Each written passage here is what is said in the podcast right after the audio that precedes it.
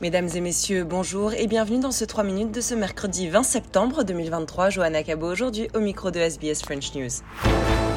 En Australie, selon le Bureau de météorologie, le pays peut s'attendre à son été le plus chaud depuis trois ans avec le passage de El Niño cette année.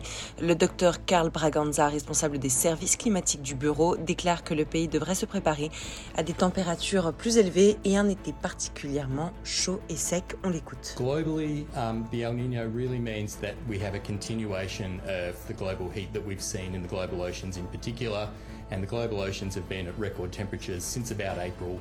Um, so consistently what we are probably projecting for the summer is that Australia will continue to see warm and dry weather and it's really up to individuals and communities now to prepare for a, a, a summer of um, um, heat and, and fire hazards. Et le président des États-Unis, Joe Biden, s'est adressé aux dirigeants mondiaux lors de l'Assemblée générale des Nations unies qui se tient en ce moment à New York. Il a exprimé son mécontentement et affirmé que la Russie ne peut pas brutaliser l'Ukraine sans conséquence. Hier, donc, le président des États-Unis a indiqué que le pays réduira la menace des armes de destruction massive et montrera l'exemple visant à obtenir un soutien supplémentaire pour l'Ukraine. On l'écoute.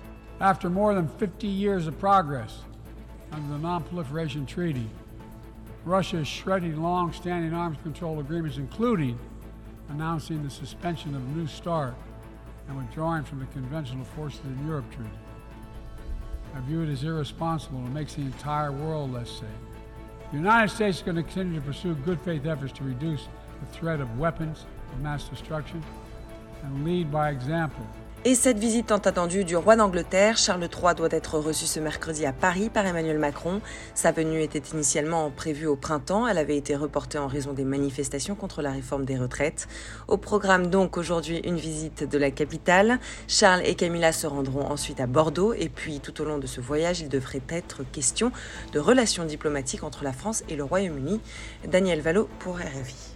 Six mois plus tard, le programme de la visite royale de Charles III est quasiment le même. Le premier jour, cérémonie devant la tombe du soldat inconnu, descente des Champs-Élysées, dîner d'État au château de Versailles. La deuxième journée sera consacrée au discours qui sera prononcé au Sénat par le souverain britannique et par des visites très symboliques. Le marché aux fleurs de Paris, qu'Elisabeth II affectionnait tout particulièrement, et le chantier de la rénovation de Notre-Dame. De part et d'autre de la Manche, on insiste sur la relation très chaleureuse nouée par Emmanuel Macron et Charles III malgré les presque trois décennies qui séparent les deux hommes. La visite du souverain britannique aura en tout cas pour objectif de prolonger le travail entamé en mars dernier lors du sommet franco-britannique. Rishi Sunak et Emmanuel Macron avaient alors lancé le renouveau des relations entre Paris et Londres, malmené à l'époque de Boris Johnson.